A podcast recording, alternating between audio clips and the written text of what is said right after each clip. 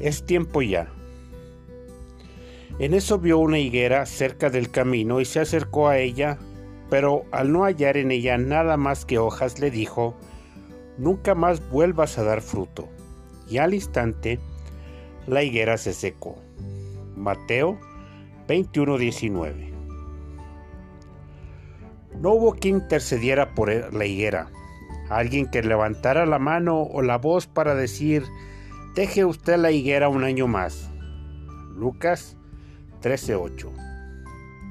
El follaje y la época del año eran señales de que sería bueno acercarse a la higuera y degustar de su fruto.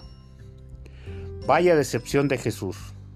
No le gustó tan desagradable momento. La higuera aparentemente seguiría impune, pues se había salido con la suya. Una vez más, un incauto hambriento cayó en sus engaños.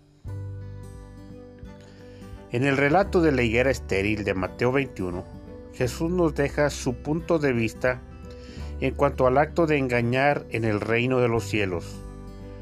Y al igual que la higuera espera que sus seguidores den fruto para su gloria. Jesús dio su vida para salvación, dio al Espíritu Santo para tener poder y lograr sus propósitos. Es tiempo ya de dar fruto.